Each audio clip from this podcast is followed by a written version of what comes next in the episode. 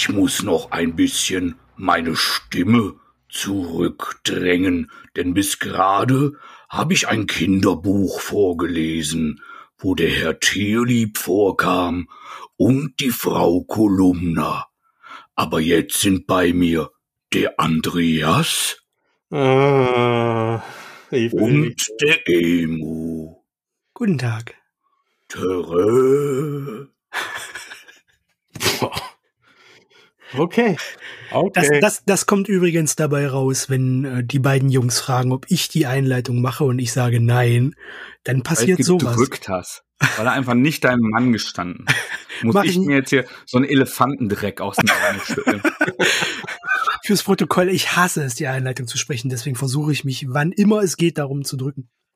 ja. Und meistens geht das, weil ich zwei sehr, sehr nette Begleiter habe und ich einfach ein unkollegiales, feiges Arschloch bin. Ja, und wir sind auch mit dabei. Ach, Jungs. Emo, wie geht's dir denn, wenn du dich schon drückst vor der Arbeit? Ich drücke mich vor allem momentan. Ähm, ja, es ist äh, Arbeit ist viel, äh, Leben fühlt sich gerade sehr vollgepackt an. Ich habe auf nichts mehr Lust, ich habe äh, für nichts mehr Zeit. Äh, ich habe es ja offline schon erzählt. Ihr beiden wisst ja schon länger, aber ich äh, steck halt gerade so ein bisschen im Hauskauf. Das erste Mal, dass ich es jetzt öffentlich sage. Dadurch, Yay. da, ja, super, klingt alles toll, aber es ist vollkommen zum Kotzen, diese Zeit. Äh, sie raubt mir wirklich die Zeit für alles. Ich komme nicht kaum noch zum Lesen, komme kaum noch zum Bloggen. Bin froh, heute hier sein zu können. Bin so unvorbereitet, wie es nur geht. Ich habe es gerade so geschafft, hier reinzuhuschen und äh, werde dafür bluten, weil meine Frau die Kinder heute allein ins Bett bringt. Äh, und ich traue mich das hier so frei zu sagen, weil sie sowieso keine Zeit hat, diesen Scheiß zu hören. Schön. Daher, ähm, ja, ich bin das blühende Leben. Wie geht's euch? Mhm.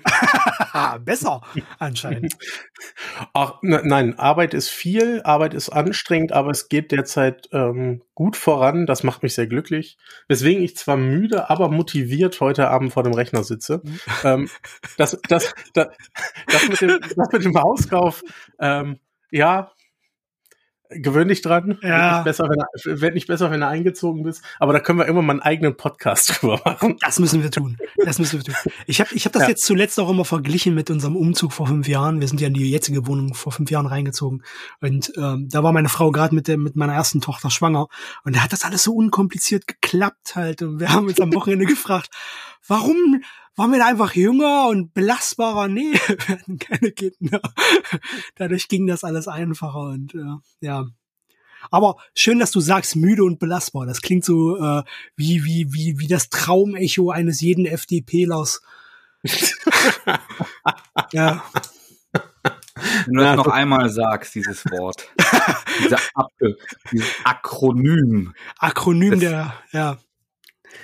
Der Ja. Verwahrlosung, der emotionalen und intellektuellen, dann weine ich. Ja, Aber mir ist gar nicht nach Weinen. Ja. Denn äh, bei mir ist eigentlich ganz schick. Die Kids gehen wieder in den Kindergarten. Wir haben jetzt auch hier privat ein paar echt harte Monate äh, hinter uns, die, äh, die sich gerade zum Guten zu wenden scheinen. Und ich erschließe mir nach und nach äh, so ähm, ja, Hobby- und Freizeiträume zurück und äh, lerne auch mal wieder zu genießen und zu entspannen. Ich bin gerade ganz gerne auf der Arbeit und äh, schaffe jetzt mal hier das positive, schillernde Regenbogen-Zerspiegelbild eurer weinerlichen.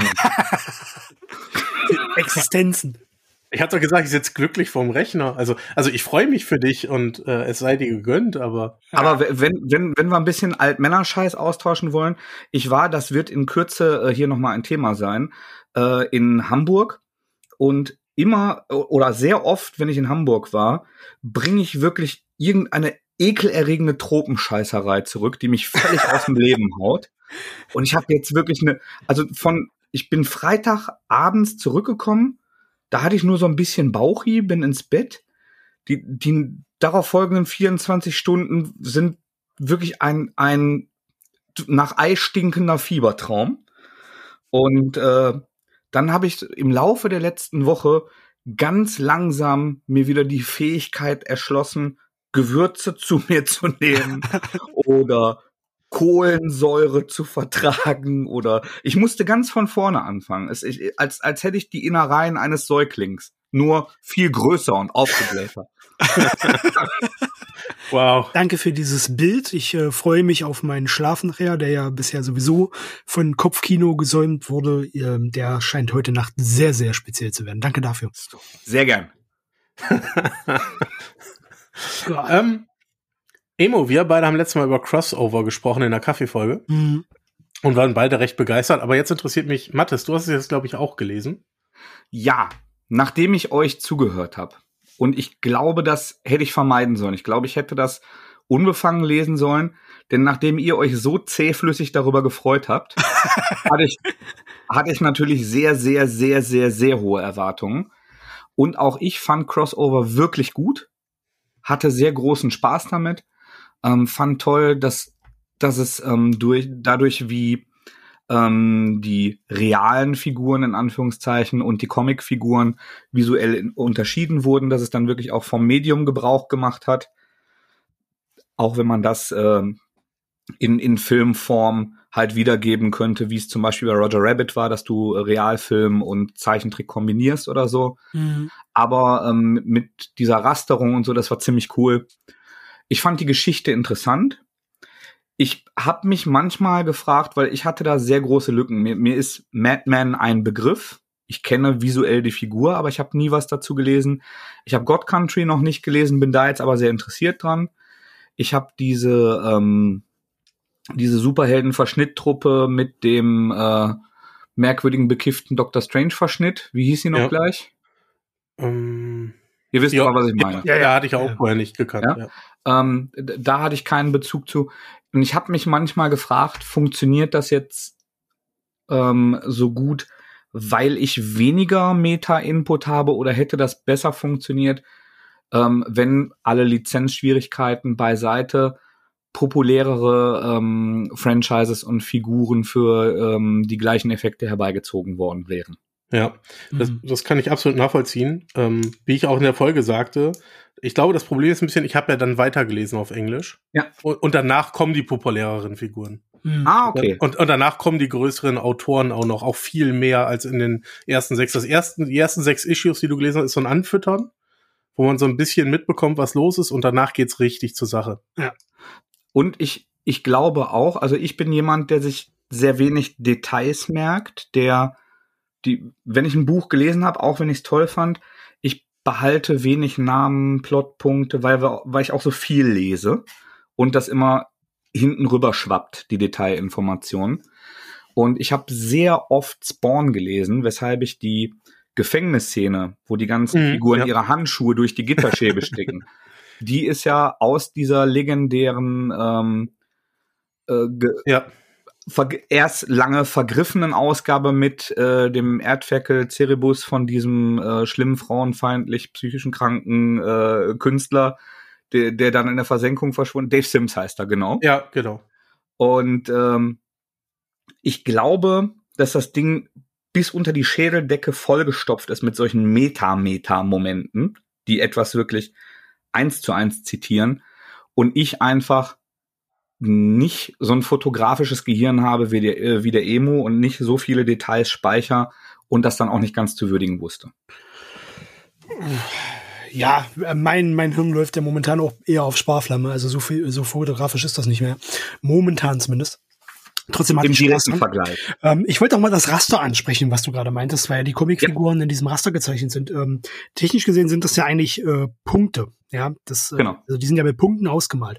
Ähm, das fiel mir jetzt gerade erst auf. Also ist jetzt nicht so, dass ich das jetzt wirklich durchdacht oder nachrecherchiert hätte. Ähm, könnten das Kirby-Dots sein? Weil Jack Kirby war ja bekannt dafür, seine Figuren oder diverse Backgrounds und so weiter immer mit vielen, vielen Punkten auszufüllen, anstatt sie wirklich auszuzeichnen, äh, sondern eher mit Punkten äh, zu füllen. Könnte das, glaub, könnte das eine Anspielung darauf sein? Jein, ich glaube, das war tatsächlich in einer Zeit, in der im Druck weniger Farben zur Verfügung standen. Ich glaube, bis in die, also das ist gefährliches Halbwissen jetzt. Das ja. ist äh, ähm, führe ich mir gerade herbei, da, darauf schließe ich gerade. Der Discord, äh, unsere großartige Community wird uns wie immer korrigieren, wenn wir Scheiße reden. Die sind unser Korrektiv, unsere ähm, redaktionelle Nachlese, die äh, unverzichtbare. unbezahlt, ähm, unbezahlt. Exakt. wie wir. ähm, ich, ich glaube, dass das tatsächlich benutzt wurde, also engeres oder weitergefasstes Raster, um Schattierungen herbeizuführen, weil du im Grunde nur Grundfarben gesetzt hast und keine Farbverläufe, kein Dunkelgrün und so weiter. Und es ist ja etwas, was im Manga auch ganz viel benutzt wird. Also Rasterfolie tatsächlich um komplexe Muster. Das war ähm, vor dem digitalen Zeitalter so, konntest du dann Rasterfolie aufbringen und quasi durchrubbeln, ähm, wenn du einen, einen Mantel oder irgendein anderes Areal schattieren wolltest. Und ich glaube, Kirby hat das viel gemacht, weil er aus dieser Epoche kam. Aber das war keine, äh, kein unübliches Handwerk, glaube ich. Hm. Ich weiß nur, dass er ziemlich bekannt dafür war. Deswegen spricht, sprach man ja wohl immer von diesen Kirby-Dudes. Zumindest habe ich sie schon einige Male gelesen und habe auch in vielen seiner äh, Arbeiten Beispiele dafür gefunden. Äh, Vielleicht hattest du auch einfach recht und ich habe jetzt fünf Minuten Unsinn geredet. Auf jeden Fall klang es recht plausibel und äh, wenn das Unsinn war, solltest du mal gucken, ob du irgendwo in deinem Kleiderschrank vielleicht doch noch ein gelbes Parteibuch hast, weil so gut verkauft. das verkauft momentan nur äh, die kleinste Regierungspartei. Auf welche Ebene ziehst du das hier? Wann habe ich den letzten Ossi-Witz gemacht? Jetzt, Jetzt gerade. So eben. Liebe Freunde, so endete Pau ein Comic-Podcast. Mathis Penkatenich. Plausibel klingen seit 1982. Plausibel klingen bei völliger Unwissenheit. Ja, ja, das, ähm, das, das, das sollten wir uns wirklich als Motto unter dem Podcast schreiben. Unterm Strich ähm, fand ich Crossover 1 sehr gut. Hm. Ich war nicht so beseelt, erleuchtet und von der Rolle wie ihr. Vergleich's mal mit äh, jetzt bereits gelesenen Donny Cates Superheldenwerken.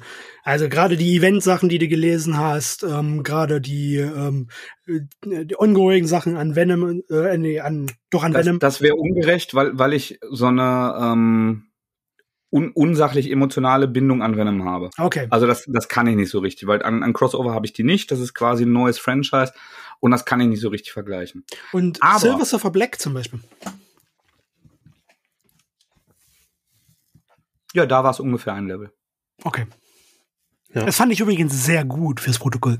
Silver Surfer Black ja, fand ich, ich fantastisch. Auch. Ich finde auch Crossover ja. sehr gut, mhm. aber ja, lies auf jeden Fall weiter, würde ich sagen. ja, ja. Ähm, ich glaube, die nächsten machen dich dann glücklicher. Ich bin mega dran interessiert. Ich wollte nur noch mal so, so, ja. einen, äh, so einen, einen, etwas geerdeteren Kontrast dazu geben ja. Und äh, kann dann gerne überleiten auf etwas, was ich kürzlich für den Comic Talk rezensiert habe. Deshalb wird jetzt in erster Linie Andrea sprechen. Aber Haus am See, der erste Band, der, da, da bin ich zähflüssig explodiert. Der war wirklich Endstufe gut.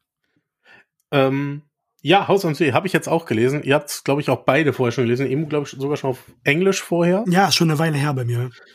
Ja, genau. Ähm, inhaltlich, worum geht's? Ähm, ein Walter ist, hat einen gewissen Freundeskreis angesammelt über die College-Zeit und lädt alle ein äh, in sein Haus am See. Und äh, der eine oder andere ist zwar verwundert über diese sehr späte Einladung im Leben, ähm, weil man sich mal irgendwann über den Weg gelaufen ist oder länger zusammen gewohnt hat.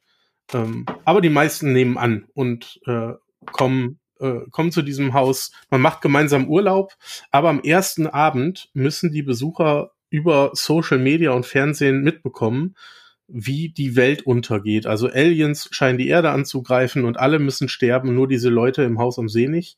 Äh, und Walter eröffnet ihnen, dass er sie dorthin gebracht hat, um sie zu retten und ihnen ein äh, Leben in Saus und Braus bereitet. Also sie haben alles da, ähm, was sie haben wollen und kriegen von Walter einen Blog, äh, auf dem können sie Wünsche äußern und am nächsten Morgen stehen diese Sachen, die sie sich gewünscht haben, äh, wie durch Magie vor der Tür.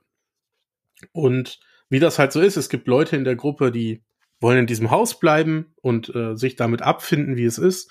Und es gibt Leute, die wollen genauer rausfinden, was es damit auf sich hat, wollen die Gegend erkunden und rausfinden, ob die Erde wirklich untergegangen ist.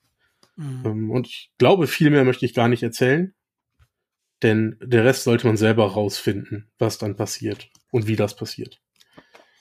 Ähm, geschrieben von James Tinian. Mhm der ja gerade auch für einige Oscars, äh, Oscars sag ich schon, Eisners nominiert war. nah dran. Wow. Nah dran. Wow. Heute noch eine Liste mit Oscar-Filmen gelesen, jetzt bring ich schon durcheinander. Ähm, mein Gehirn. Ein, mein, mein Gehirn funktioniert heute gar nicht mehr, muss es aber auch nicht. Wir machen Podcast. Ähm, genau, war für eine, einige Eisners nominiert. Ich glaube auch, das hier stand auf der Liste. Mhm. Mich hat super gut unterhalten. Ich bin noch nicht ganz so glücklich wie Mattes damit. Okay. Woran liegt? Ähm, ich fand's cool. Ich fand die Anspielung cool, aber ich weiß noch nicht so ganz, wo sie jetzt damit hinwollen. Hm. Äh, das Ende hat mich natürlich komplett gehuckt. Äh, da sind die ersten sechs Hefte drin im ersten Band. Äh, ist so eine Miniserie, glaube ich, mit zwölf Heften, die es insgesamt werden soll, oder? Ja, genau. Eine Maxi zwei Bände werden es insgesamt. Maxi-Serie, ja. Hm. ja. Genau. Ähm, das Ende hat mich dann richtig gehuckt. Zwischendurch habe ich aber noch nicht so ganz verstanden, wo wollen wir hin, wo stehen wir gerade. Ja, das, es war noch ein bisschen pointless, fand ich. Mhm. Ähm, das hat mir ein bisschen gefehlt, aber sonst super erzählt. Äh, ich bin da wirklich durchgeflogen durch den Band. Also ich habe mich einen Abend hingesetzt, hab's, hab's gelesen und ähm, mir fehlt nur noch so ein bisschen das, End, das, das Endziel, worauf man gerade zusteuert. Also ja. was soll, was soll noch passieren? Das frage ich mich. Ich, ich fand vor allem das Artwork sehr stark. Also äh, gezeichnet ist es ja von Alvaro Martinez Bueno. Mhm. Ich hoffe, ich habe es korrekt ausgesprochen. Ähm, besonders das Artwork fand ich stark, weil die äh, Atmosphäre extrem düster gehalten ist, aber trotzdem ist irgendwie sehr detailliert gezeichnet wirkte. Gerade wenn du so diese diese ähm, äh, größeren Panels oder größeren Szenen hast, wenn sie, wenn, wenn mehrere Personen in Bars sitzen und so weiter, so gerade in den Flashback-Szenen und so weiter. Das fand ich alles schon sehr, sehr detailliert dargestellt. Und ähm, ich hoffe, das ist jetzt nicht äh, zu viel Spoiler, aber der Moment, wenn ähm, Walter so etwas, ja, wie soll man sagen, ich gestikuliere hier, das könnt ihr jetzt nicht sehen, ähm, verzerrt dargestellt wird. Äh, mhm. Das fand ich halt sehr creepy. Das war wirklich äh, äh, so eine ziemliche Verdeutlichung, warum das auch ein Horrorcomic ist. Weil ich fand den Comic wirklich von leicht suspicious bis hin zu sehr, sehr gruselig. Mhm. Ja, aber verhalten gruselig. Also jetzt kein Gore-Comic, kein Horror-Comic äh, in dem Klischee-Format, wie man das heutzutage kennt, wo halt sonst was für äh, explizite Szenen gezeigt werden, sondern ähm, ich fand es wirklich sehr, sehr gruselig erzählt. Es hat mich so in gewisser Weise an, ähm, erinnert ihr euch noch, äh, Sin City, äh, ähm, äh, Dirty Yellow Bastard, äh, an diese Darstellung, auch im Film. Äh, ja. mit, mit Elijah Wood, wenn du immer nur diese diese äh, Darstellung der Brille siehst, so aus dem Dunkel herein, du siehst wie wie die Figur so äh, in die Szene reinschaut und solche. Aber das ist ja Kevin. Ja, ja, das meine ich ja. Ja, ja so. Ach ja, der, der gehört ja zu dem Story Arc, ja, ja. Ja, ja, das ist ja. Ja. Stimmt. Aber das ist in diesem Dirty Yellow Bastard Story Arc. Ja, ja, genau. Ähm, in, äh, in, in, ähm, so, so hatte ich dieses Gefühl öfter auch bei Walter. Und das war halt schon immer mega gruselig. Ja, und das fand ich halt, ähm, hat mir gut gefallen. Bisher. Mathe, fand, was, was hat dich so begeistert? Ich fand vor allem die Story wirklich saustark. Also das, das eigentlich so einfach aufgebaute Szenario, das ist eine, ähm, eine, eine sehr kompakte Idee, wo du dir denkst, ja, das könnte ganz cool sein, wenn dir jemand die Prämisse so vorliest, muss man halt gucken, was er draus macht. Und wie das dann ausgestaltet wird. Die Sache mit dem Blog, die Sache, dass er manchen Wünschen dann entspricht und manchen Wünschen nicht. Mhm. Wie sich dann Strategien überlegt werden, diese diese Regeln dieser neuen Welt zu umgehen und sich darauf einzustellen. Ich finde, äh, bei mir hatte das sehr viele Lost-Vibes und ich habe Lost geliebt. Also ja, ich war am Ende auch let down, wie jeder andere, der es geguckt hat. Ähm, aber ich äh, trotzdem der der Weg dahin, den fand ich gigantisch und dass du halt eine, eine übersichtliche Anzahl ordentlich geformter, miteinander interagierender, ähm, ausgearbeiteter Charaktere in so einen Baukasten wirfst und sagst, pass auf, die Welt funktioniert nicht mehr, wie sie vorher funktioniert hat. Das sind die neuen Regeln. Sie finden das raus, sie testen das aus. Der Antagonist ist nicht so richtig klar böse. Es gibt Motivationen für das, was passiert und vielleicht ist er sogar richtig gut, weil er denen was Gutes tun wollte, ohne davor wegzunehmen. Ich fand das hochkomplex und intelligent und sehr besonders. Ich fand das Artwork auch stark, aber bei mir war es tatsächlich die Handlung, die mich richtig gerissen. Mhm. Mhm. Worüber ich am Anfang ein bisschen gestolpert bin, ich habe versucht, mir diese ganzen Figuren zu merken, was die können und was die nicht. Und, und das fühlte sich am Ende ein bisschen nutzlos an. Ja, ist es, also, ist es bislang auch. Ja, also ja. von den Figuren her fühlt es sich schon so ein bisschen an wie in jedem Horror-Slasher äh, auch. Äh, ein Haufen Teenage äh, Jungs ja, und Mädels, die sich da ansammeln, die äh, wirklich weitestgehend gesichtslos sind. Zumindest am Anfang, aber äh, da gestaltet sich schon ein bisschen mehr raus im späteren Verlauf der Handlung, fand ich. Gerade was die Beziehung auch zu Walter betrifft äh, und ähm, äh, in den Flashback-Szenen dann äh, aus der Vergangenheit der jeweiligen äh, Figuren auch näher beleuchtet wird. Dadurch kriegt das schon eine ganze Menge Konturen, fand ich. Absolut. Es war nur so irritierend, weil du am Anfang, wenn eine Figur eingeführt wirst, kriegst du so ein, naja, so, so Stichpunkte zu der Figur. Das stimmt. Aber ich, aber das muss auch nicht weiter verfolgt werden, weil die, die Stichpunkte zu der Figur sind ja eigentlich, was hat die für Fähigkeiten, was hat die für Referenzen. Genau. Das heißt also, dass diese, diese Zusammenstellung ja so nach einem Archenoa-Prinzip geht. Und ähm, hinterher läuft es ja ganz anders als Walter, also es geht in eine andere Richtung, als Walter geplant hat. Und dann ist ja eigentlich viel relevanter, wie diese Leute psychisch aufgestellt sind, wie die mit der Situation umgehen und nicht mehr so sehr die Referenzen von denen. Ja. Weil die sind eh Peng, weil sie den magischen Block haben. Ja. ja, ab, ja, absolut, absolut, du hast komplett recht. Aber es, es hat mir gut gefallen, ich werde es weiter verfolgen, ich war nur nicht äh, so hin und weg wie Mattes. Mhm. Jahrhundertding. Mal gucken, mal gucken. Bald wissen wir es, bald, bald kriegen wir hoffentlich das Ende präsentiert. Ist nur noch ein zweiter Band, dann eine Schicht, oder? Ja, genau. Aber ich glaube, der ist in Staaten auch noch nicht fertig. Nee, ist Wenn noch nicht erschienen. Ist noch nicht alles raus.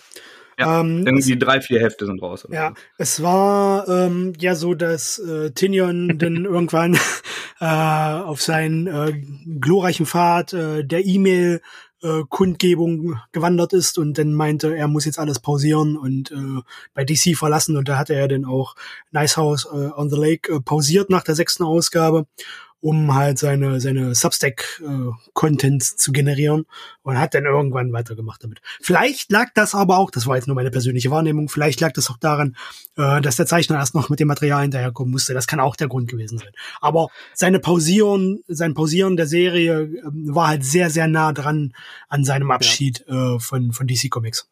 War in einem Atemzug da, genau, ich erinnere ja, mich. Ja. ja. Ich habe das gar nicht weiter verfolgt, nur in euren begleitenden Kaffeesendungen damals, ja. die ich auch sehr aufschlussreich mhm. fand. Äh, kann man mittlerweile die ganze Substack-Geschichte beurteilen? Weil damals habe ich mir gedacht, ja, das, das macht ihr mal. Also ich, ich finde das ja sympathisch und gut, hm. aber ohne die Marketingmaschinerie der großen Verlage wird das alles nicht so funktionieren, wie ihr euch das vorstellt. Kann man sagen, dass die Prognose richtig war oder nicht standgehalten hat? Kann man das schon abschätzen? Äh, vage. Also man kriegt so gerüchteweise mit, dass so äh, Channels wie der von Jonathan Hickman ähm, wohl gewaltig laufen sollen. Wir bleiben beim Konjunktiv, weil das halt auch nur Gerüchte sind. Die sollen halt schon enorm Geld eingenommen haben und dementsprechend sicherlich auch sich äh, gewaltig rentiert haben. Ähm, wie das jetzt auf die breite Masse bis hin zu äh, Donny Cates und äh, Ryan Stackmans äh, Channel und so weiter läuft oder äh, Scott Snyder, der ja primär auf seinem Subsex-Channel äh, eigentlich sowas wie ähm, ja ähm, ähm Künstlervideos macht, um halt äh, äh, Autoren anzulernen und so weiter, ähm, lässt sich schwer beurteilen. Äh, es ist aber so, dass die ersten Titel jetzt äh, mittlerweile im Print für Image äh, erscheinen. Also ähm, äh, Public Domain von Chip Zdarsky ist jetzt schon mit der zweiten Ausgabe raus, was ja auch sein großer Substack-Titel war. Ähm, von Tom King Everlasting Love, glaube ich, heißt der äh, Substack. Äh, Kommt jetzt diese Woche im Print und damit auch nochmal digital für den, den Markt, die halt nicht äh, die, die Newsletter verfolgen. Daher denke ich, dass sich dieser große Drang, den ich zum Beispiel auch verspürt habe, da eventuell mal reinzuschnuppern, was ich nicht getan habe, nach einem Jahr immer noch nicht, ja, weil mir das echt äh, das Konzept halt nicht so gefallen hat.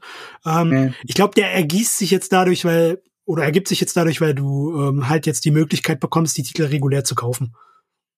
Ja. Also ich, ich bin gespannt, weil also ihr wisst, dass ich eigentlich ähm, Indie-Produktion gegenüber sehr aufgeschlossen bin und ja. gut finde, wenn, wenn nicht zu viele Leute nur dadurch mitverdienen, dass man ihre Infrastruktur nutzt. Ja. Also da, da sollte schon das Geld zu den Leuten fließen, ähm, die da wirklich die kreative Energie, die wirklich verantwortlich dafür sind, dass es am Ende gekauft wird. Aber ich habe auch so ein bisschen ähm, kommen sehen und sehe das noch immer. Und äh, also ich, ich warte da nicht drauf, um dann hinterher hämisch darüber äh, zu urteilen oder zu sagen, ich habe es gesagt. Aber ich sehe da so ein bisschen dies, ähm, das Indie-Band Damoklesschwert über den Künstlern.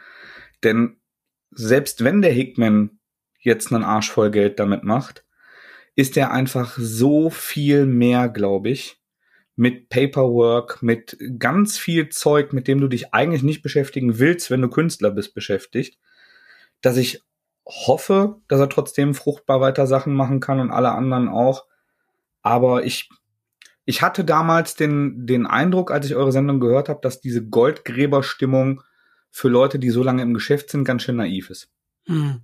Ich glaube, die wurde auch eher durch Substack erzeugt, die ja dieses Angebot schaffen wollten. Ja, das war als durch den Markt selber. Ja. Also äh, man muss auch dazu sagen, ähm, ich weiß jetzt nicht, ob erstens das nur ein Gerücht ist, was ich vermute, dass er so viel äh, Geld damit oder dass dieser Channel, das ist ja nicht nur er, ähm, ähm, so viel so viel Geld damit generiert hat. Zweitens war ja vorab schon, äh, was ebenfalls nicht bestätigt war, ein Gerücht, dass Substack wohl den Künstlerinnen und Künstlern eine feste Summe gezahlt hat plus eine prozentuale Beteiligung an den tatsächlichen Subscription-Einnahmen.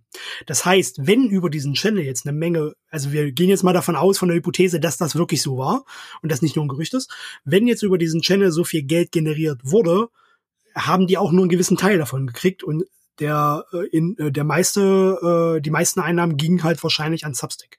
Wo ich mir aber auch nicht mehr so sicher bin, ob sich das jetzt nur auf das erste Jahr bezog oder auf das zweite Jahr und die eigentlich beim ersten ja. Jahr noch mehr Einnahmen generiert haben, das weiß ich nicht. Also die sollen da unterschiedliche Modelle haben, ähm, aber ganz ganz großer Konjunktiv. Nichts davon ist bestätigt. Die werden da über diese Vertragsklausel nicht drüber reden. Was ich so wahrnehme, ist vor allem, dass äh, die Diskussion oder die öffentliche, ähm, die öffentliche Debatte über Substack extrem abgeflacht ist. Die Channels sind alle da, die liefern noch alle Content. Ich habe die App auch auf meinem iPad drauf, kriege jeden Tag Content von extrem vielen Künstlerinnen und Künstlern. Äh, viele Newsletter sind ja auch frei verfügbar. Nur die mit den Comic-Inhalten musst du halt äh, bezahlen. Du kriegst ja trotzdem über die Newsletter halt auch die frei verfügbaren Sachen noch. Ähm, und da ist eine Menge spannender Content dabei, das muss man sagen, ja. Also die sind da alle schon sehr, sehr fleißig am Generieren. Ähm, ich mache halt nur nicht diese Bezahlmodelle, um an die Comics ranzukommen, weil da warte ich, bis die halt äh, mhm. bei Image äh, erscheinen und ich sie dann halt regulär kaufen kann. Ähm, ja. Weil ich halt oh. so auch die Katze nicht im Sack kaufe. Und das, was ich bisher gelesen habe, was jetzt darüber kam, äh, halt Public Domain zum Beispiel, ganz schwere Empfehlung, ganz große Kunst, was bei Chip Starsky jetzt nicht äh, ähm, so verwunderlich ist, muss ich dazu sagen. Ähm, ja. ja. Mal schauen, was noch rumkommt. Wenn jemand da draußen Erfahrung damit hat, schreibt uns gerne mal. Mich würde das interessieren. Mhm. Mich würde vor allem interessieren, dass wenn ich heute subscribe, kriege ich dann alle Newsletter, die bisher rausgeschickt ja. wurden? Ja. Du hast Zugriff das auf das gesamte Archiv. Okay, ich warte also einfach zwei Jahre, bezahlt dann einmal, kann alles lesen und dann unsubscribe ich wieder. Ich würde ehrlich gesagt nicht davon ausgehen, dass das in zwei Jahren noch so ist. Aber technisch gesehen, ja. Okay, ich verstehe. Also rein, rein für mich als zum Verstehen des Geschäftsmodells. Ja, und das lese ich dann nur innerhalb der App oder kann ich das ähm, DRM frei in einer Weise, wie ich möchte, speichern und archivieren? Ähm, kann ich nicht mit hundertprozentiger Sicherheit sagen. Bei den Künstlern, wo ich bereits, wo, wo ich mich für interessiert habe, ist es so, dass die sich darum gekümmert haben, dass du es als PDF laden kannst. Also ähm, Jeff Lemire zum Beispiel hat ja seine Fishflies äh, Comic-Serie, die kapitelweise oder in wie kleinen Etappen veröffentlicht wird. Und da hast du die Möglichkeit am Ende des, äh, ähm, also du hast die Comic-Seiten im äh, in den im Newsletter drin ich glaube, die ersten zwei Kapitel oder sowas waren kostenfrei und da hattest du dann die Möglichkeit, zum Schluss es äh, noch als PDF runterzuladen. Mhm. Kleiner Tipp, die Comic-Reihe von Brian K. Vaughan, der ja ebenfalls über Substack, glaube ich, veröffentlicht, ist, glaube ich, gänzlich Comic, äh, ähm, free zum, Le okay. zum Lesen. Ich glaube, der nimmt gar kein Geld. Aber da bin ich mir nicht hundertprozentig sicher und müsste mal nachschauen. Der hat da wahrscheinlich auch einfach viel zu viel von, dann ist das irgendwann uninteressant. äh, ja, der ist ja. allgemein, glaube ich, äh, sehr leserinnen und leserfreundlich. Äh, das hat man auch gemerkt, als jetzt äh, Saga wieder losging mit dieser extrem übergroßen Ausgabe. Und das war äh, schon mit einem großen Augenzwinkern. Das ist, ja, ich weiß. Er ist immer noch Autor. Ich, ich, äh, ich weiß, ich weiß. Äh, aber es stimmt halt. Ich wollte das halt bestätigen, ja. Ähm, weil, weil der da ziemlich ähm, gut mit seinen Leserinnen und Lesern umgeht. Nicht nur er, ja, er und äh, die Künstlerinnen und Künstler, die dahinter stecken. Mit. Ja, er macht ja die, er macht ja die Comics nicht allein. Ja. Yes. Wunderbar. So, ich drehe mich gerade einmal aus der Hüfte um. Ja. Um äh, nach zwei ja, Event-Stories zu greifen. Mhm. Zwei Marvel-Event-Stories, die ich äh, unmittelbar hintereinander gelesen habe. Du hast das wirklich gelesen, was ich hier gerade in der Liste sehe? Ja, okay. beide. Und zwar habe ich äh, ganz bewusst, ich glaube, ihr, es vermischt sich ein bisschen, was ich bespreche in Podcast mit dem, was ich höre, was ihr besprochen habt, wo ich nicht bei war. Das ist das sehr ist, meta jetzt. Das ist richtig meta. Das ist jetzt schon ihr, Stranger Things Upside ich glaub, Ich glaube, ihr beide habt neulich über äh, Sinn und Unsinn von Events nochmal gesprochen, oder waren wir das, Andreas? Ich, boah, du, ähm, Ich weiß es selbst nicht mehr. Also, also ich weiß, dass Emo und ich regelmäßig drüber herziehen, wenn wir eine Panini-Vorschau machen. Ja, das stimmt. Ich, ich glaube, ich glaube, in der Panini-Vorschau habe äh, hab ich euch da ein bisschen zugehört und habe dann relativ kurz danach das gelesen. Und, äh, es ist, Klappt also, was wir sagen. nee, ich hatte, also ich hatte das ja schon vorher bestellt. Ja. Ich, äh, ich bin, bin dann nicht davon beseelt in den Laden gegangen. Und mich, mich verbindet auch so eine Hassliebe zu Events ähm, weil ich zum einen diese Marketing-Zerfaserung äh, kauf äh, Teil in X, um zu verstehen, was hier passiert. Ähm, und, und dass du gute ähm, organische Serien so zurechtbiegen musst, um, äh, um sich einem Event anzupassen. Wir hatten es, glaube ich, bei Donny Cates ähm, bei dem Venom besprochen, dass der dann irgendwann in dieses, wie hieß das, Wikinger-Ding? Ach so, äh, War of the Rams war einmal mit oder genau. meinst du, äh, und später war ja äh, Absolute Carnage, hieß das Event so? Genau, aber das, das war ja relativ eng mit der Serie verzahnt, ja. aber bei dem War of the Rams waren wir uns ja relativ einig, dass die Serie da so reingebogen wurde und dass du richtig merkst, wie sie von den Schienen genommen und da und da, dass der Chefredakteur sagt, hier, mach das mal. Das ja, hat man jetzt auch bei Nightwing ja hier mit äh, Fear State äh, gemerkt. Ich, ich glaube, das war da, wo Andreas und ich uns darüber ausgekotzt haben, als wir über Nightwing gesprochen haben. Ja, ja, ja. Ich bin, bin mir relativ sicher, das meine ich. Und äh, deshalb, ich, ich habe aber als Kind Events wahnsinnig toll gefunden, als ich angefangen habe, Superhelden-Comics zu lesen, weil dieses ganze Crossover-Ding, ich komme ja tatsächlich nicht von den Comics, sondern ich habe ja zuerst Trickserien, also vor allem X-Men, Spider-Man Samstagmorgens auf äh, RTL gesehen und da war halt immer der, der absolute Flash, wenn dann, wow, jetzt tauchen da welche, äh, tauchen da ganz andere Figuren auf, die, die ich vielleicht mal am Kiosk gesehen habe oder so, die gar nicht Spider-Man selbst sind, sondern äh, für, mich aus einer anderen Welt waren und dann miteinander verbunden werden. Und ich, ich glaube, diese, diese kindliche, ähm, sehr einfache Begeisterung dafür ist etwas, was das schon trägt und auch für, für Leute in den Mit-40ern immer noch interessant macht, dass du dir das so beibehalten hast. Und deshalb habe ich mir ein bisschen angewöhnt, immer mal wieder den Hauptstrang von so einem Event zu lesen und zu gucken, ob der alleine funktioniert, ohne dass ich da 40 Teilenbände lesen muss. Mhm. Und ähm, das habe ich jetzt mit Heroes Reborn und Dark Ages gemacht. Wobei ich gar nicht weiß, doch da gab es jeweils auch Tie-Ins und rundherum irgendwas, bei oder? Dark, das, bei Dark Ages, glaube ich, gab es keine Tie-Ins.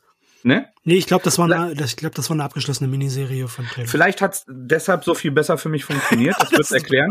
Es, es sind aber äh, tatsächlich sind die Titel sich gar nicht so äh, konzeptionell gar nicht so unähnlich, weil sie im Grunde so, so DC Elseworld mäßig ähm, den den Status Quo abstrahieren. Was wäre wenn und dann ganz viele Figuren aus der Welt ähm, da reinwerfen. Und Heroes Reborn ähm, ist ganz grob zusammengefasst, dass ähm,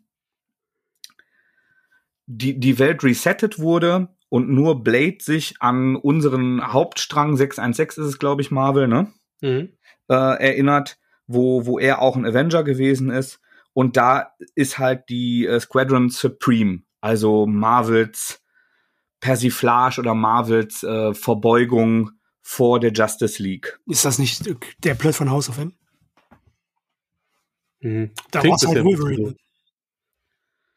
Ja, ist, äh, dass, dass es das nicht gegeben hat, dass die dann ersetzt sind. Ich habe House of M tatsächlich nie gelesen. Ja, Das da war's, noch, äh, da, also äh, Wanda hat äh, die Mutanten weggezaubert und äh, Wolverine ist der Einzige, der sich daran erinnern kann, dass äh, die, dass es Mutanten gab. Oder dass die Welt Dann- mal anders war als vorher. Dann ist es daran Irgendwas, angelehnt. ja. Und ähm, also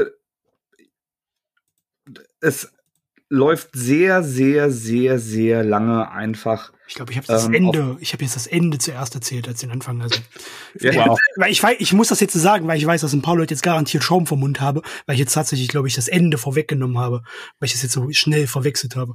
Und das, wir, wir reden ja von einem Marvel-Comic. Hundertprozentig haben da gerade mindestens drei Leute Schaum vom Mund.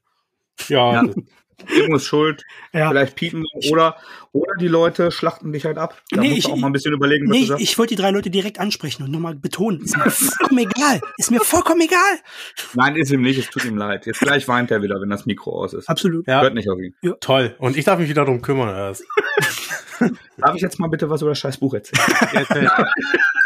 Also, Helden sind wiedergeboren. Das Adjektiv passt schon mal. Helden sind wiedergeboren und im, im Grunde feiert das die ganze Zeit einfach, was wäre, wenn Squadron Supreme, also die Justice League, die äh, vorherrschende Kraft im Marvel-Universum wäre, ähm, baut so ein paar ähm, witzige Superschurken-Amalgame zusammen, also den äh, n- halb Juggernaut, halb Dr. Doom. Den, den Dr. Juggernaut heißt er dann. Oder ich habe euch äh, diesen Screenshot ge geschickt von Black Skull, also dem, dem Red Skull äh, Nazi-Oberhaupt, der dann den, den Venom-Symbionten hat. Und ähm, also das, der Band nimmt sich sehr, sehr lange Zeit, auch so eine Multiversums-eske Geschichte zu erzählen und einfach nur diese, diese Schöpfung und Meta-Anspielung aneinander zu reihen. Mhm. Das macht er alles gut, das ist alles witzig. Das, äh, je mehr Kenntnis du hast, umso mehr ähm, Spaß und Anspielung verstehst du da. Aber das greift alles sehr wenig ineinander. Das, es wirkt schon wie, wie eine Abfolge von notierten Witzen. also, äh, das klingt jetzt härter, als es ist. Ich hab's aber back-to-back halt mit, ähm, mit Dark Ages gelesen, das ähm, als Handlung hat, dass Elektrizität nicht mehr funktioniert durch ein, durch ein Event und ähm, dann sich das Marvel-Universum ohne Elektrizität entsprechend entwickelt. Ja. Das heißt also, dass für, ähm, für mechanische Gimmicks von Superhelden Dampfmaschinen wieder äh, entwickelt werden, dass es ähm, insbesondere Schurken gibt, die ähm, die Elektrizität wieder beschaffen wollen und dafür auch äh, bereit sind, über zu. Na, ich dachte, leid, ich dachte, er will uns alle nur retten. Also dachten wir bis vor einem halben Jahr alle, bevor er einfach full Lex Luthor ging. Vielleicht habe ich ihm vorher einfach auch nur nicht richtig zugehört und immer nur diesen Marketing-Nachschwapp mitgekriegt. Davon gehe ich eher aus. Ja. Aber lass uns bitte ein bisschen weniger über Arschlöcher sprechen heute. und ein bisschen mehr über Comics. Ja. Ähm, das war richtig gut. Ja. weil es halt auch so viele Ideen hat, wie eine nachliegende Idee, die, die naheliegende Idee einer Dampfmaschinenrüstung für Iron Man. Mhm. Oder ähm, dass, dass bestimmte Helden ohne technische ähm, Reklamation ganz, ganz anders funktionieren und ihre Kräfte ganz anders funktionieren. Mhm. Und da ist es schwer, etwas vorwegzunehmen, aber da ist es richtig spannend, wie sie ein, ein großes Kartenhaus gebaut haben, wo die Kraft von einer Figur dazu führt, dass die nächste Figur wieder etwas machen kann, das verhindert, dass der nächste Schurke. Also das ist wirklich ein Mosaik, wo es alles schön zusammengeführt ist und eine witzige, aufregende Actiongeschichte erzählt. Und das ist eine Endzeitgeschichte. Das Witzige ist aber, dass die allermeisten diese Endzeit eigentlich ganz cool finden, weil die Welt entschleunigt ist, weil die Welt ökologisch sich erholt, weil die Welt sich von kapitalistischem Raubbau erholt. Und ähm, ja, man merkt, dass, dass ich Dark Ages drastisch sympathischer fand. Und ähm, das hat auch ganz viele dieser ähm, Insider-Meta-Momente, aber die sind halt deutlich liebevoller miteinander vernetzt und verzahnt. Wie fandest du es jetzt im Vergleich zu anderen Tom Taylor äh, Arbeiten, wie jetzt Injustice oder Deceased? Flacher durch den geringeren Umfang, aber ich habe, glaube ich, mit an oder hab, nee, mit euch zusammen habe ich, glaube ich, schon geschrieben, dass es im, im Grunde ein kleines Marvel Injustice ist, dieses Dark Ages. Mhm. Ja, ja. weil es halt ähm, wirklich sehr viel Status Quo verändert und das wirklich intelligent und mit Respekt und Herz macht. Und also das bedeutet auf keinen Fall, dass Heroes Reborn schlecht ist, aber es verharrt viel mehr auf der Prämisse, ein, einem, eine DC-Geschichte im Marvel-Universum zu erzählen. Mhm. Und das fand ich deutlich unaufregender. Ganz persönlich und subjektiv. Ja. Mhm. Weil schlecht geschrieben sind die beide nicht. Und das Heroes Reborn ist psychedelischer und auch brachialer und länger und epischer und aber ähm, ich fand Dark Ages halt deutlich geiler und pfiffiger. Ja. Und Heroes Reborn fand ich okay. Hm. Also Heroes Reborn habe ich nicht gelesen, ich habe Dark Ages gelesen, fand das extrem unterhaltsam. Ähm, ich hatte das Gefühl, dass Taylor sich so langsam etwas in diesem Endzeit-Thema äh, verliert und jetzt versucht, dieses Korsett noch einmal im Marvel-Kosmos zu installieren, um zu gucken, was da passiert. Und nicht alles so wirklich schlüssig war. Also gerade wenn man jetzt versucht, ähm, äh, so wirklich Erbsen zu zählen, weil äh, die Sache mit dem EMP und der fehlenden Elektrizität und so weiter ist halt alles ziemlich an den Haaren herbeigezogen.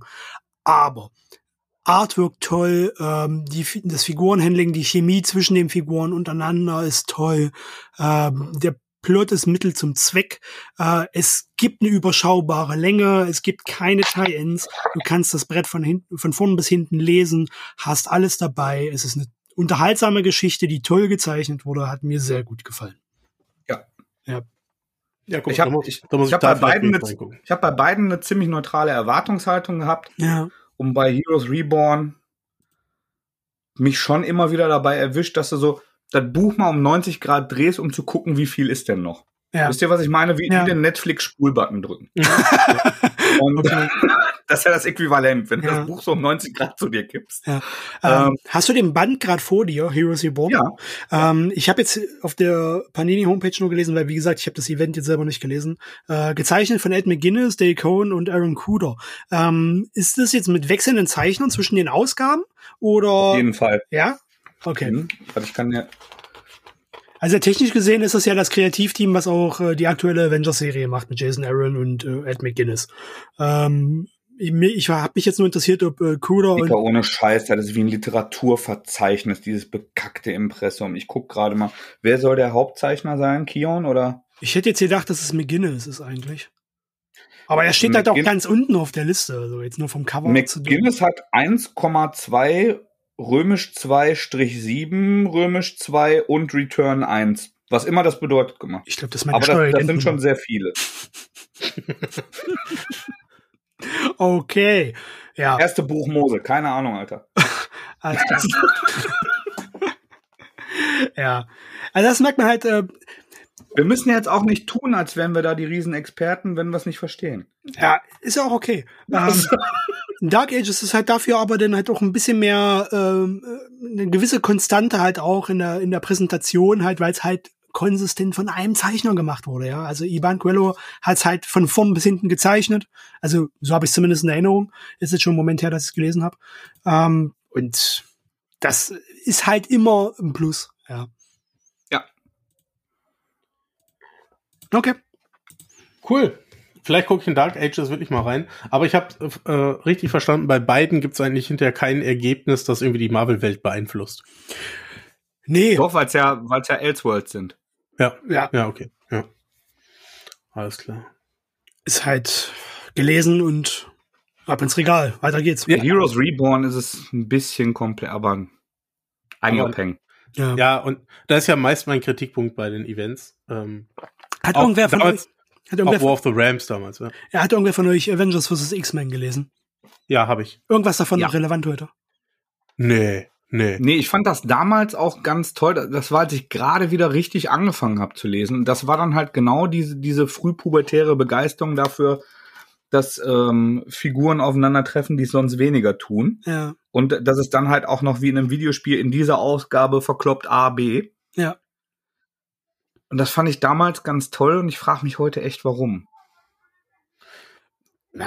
War, zu lesen war es toll. Es wurde halt aber auch propagiert, dass es so halt so ein einschneidendes Event ist und für die nächsten Monate, vielleicht sogar die nächsten Jahre war es das vielleicht auch. Aber heutzutage ist das vollkommen irrelevant.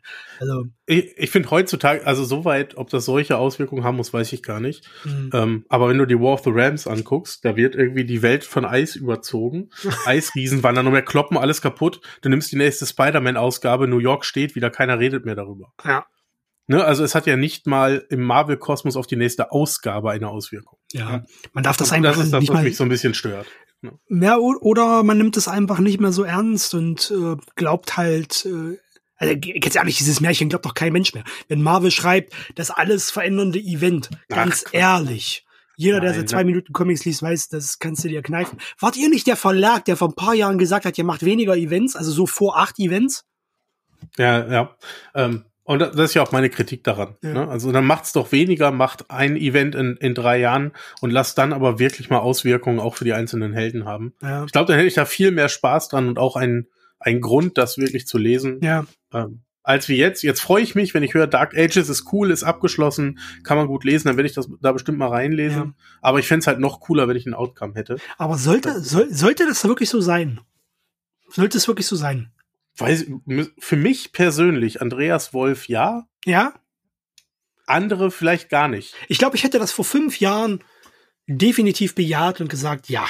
Weil da habe ich wahrscheinlich alles gelesen, was beispielsweise bei DC Comics rauskam, war auf der großen Kanonjagd und wollte unbedingt diese kleinen Kniffe und kleinen Verzweigungen und Verwebungen der einzelnen Serien alle wahrnehmen, habe jedes fucking Teil gelesen und mittlerweile lese ich so viel und so breit gestreut, dass mir das irgendwie vollkommen egal ist. Und ich auch das genieße, diese, diese fehlende Konsistenz, dass sie äh, jedes Event nach einem Jahr sowieso wieder als obsolet von der Handlung erklären und du trotzdem wieder problemlos reinkommst und ich nicht mehr jede Ausgabe lesen muss, um halt zu verstehen, was vorgeht oder ich lese die redaktionellen Seiten am Anfang, äh, äh, was der Herr Enders da schreibt, das reicht ja meistens vollkommen aus, um den sofortigen Einstieg wieder in die Reihe zu kriegen. Ähm, mittlerweile auch so. mittlerweile genieße ich es, glaube ich, auch sehr. Äh, was mich halt ab, absolut stört, und das ist halt auch der Grund, weswegen ich halt so rente, ist das bescheuerte Marketing dahinter. Ja? Das heißt wirklich immer geschrieben wird, dass alles verändernde Event, Scheiß verändert das. Ja, das ist vielleicht äh, das Marketing sollte sich verändern. Ja, es, äh, weil das nimmt keiner mehr ernst. Äh, die die die Neuleser, die da Neuleser, Neuleserinnen, die da einsteigen und das lesen und denken, sie lesen jetzt den nächsten großen Wurf, sind sechs Monate später total enttäuscht, weil das halt äh, veralbert war. Und die Leute, die schon länger dabei sind, die glauben es halt einfach nicht mehr. Für wen schreiben die sowas? Ja. Also diese, diese Marketingzeile, nicht die Comics. Ja. Nee, ab- Absolut. Ja. Ähm, ver Verstehe ich auch komplett den Ansatz. Ich würde mich halt freuen und ich rede nicht davon, dass jedes Event, was jetzt gerade da sein muss, da sein soll. Aber wenn, wenn es alle drei Jahre mal ein Event gibt mit sechs bis zwölf Heften, das musst, in Anführungsstrichen, du jetzt lesen, um die Zukunft zu verstehen, finde ich Ja, das okay. Ja, Und hätte ja. da viel mehr Spaß dran. Ich möchte auch nicht alle Reihen vorlesen. Um Gott, wann soll ich das machen? ja, Ich komme, ich komme ja jetzt schon nicht hinterher. ja, Aber wenn es wirklich mal ein Event gäbe, wo, wonach es eine Auswirkung gibt, ja, wo ich, wo ich da Spaß daran habe, das zu lesen, weil ich erkunden kann, wie sieht das Universum nach diesem Event aus. Und ich kann mich darauf verlassen, danach gibt es wirklich einen Status quo, äh, mit dem weitergearbeitet wird. Das, das fehlt mir so ein bisschen. ja. Mir nicht, weil ich, ich glaube, dass der, der Status quo eigentlich die Hauptmythologie immer sein kann und wird. Und Wolverine wird immer wieder Logan sein. Und äh, äh, also Irgendwann, äh, irgendwann zumindest. Ja. genau, also äh, was nicht heißt, dass Laura keine tolle Wolverine ist Hm. und nicht äh, gut nebenher existieren kann und dass ich das, ähm, dass mir das nicht gefallen hätte oder dass ich das nicht gemocht hätte. Aber ich glaube, dass diese Hauptmythologie immer ein roter Faden sein wird und ich glaube, dass das gut ist, weil ich auch mehr Spaß dran habe, dosiert mir zehn Hefte hier durchzulesen, vielleicht mal 20 Hefte hier. Ich habe zum Beispiel, weil ihr da so viel positiv drüber gesprochen habt, echt Bock auf die Jason Aaron Thor Sachen. Mhm. Aber das ist so viel. Das mit, mit vorher und nachher und angefangen bei Original Sin.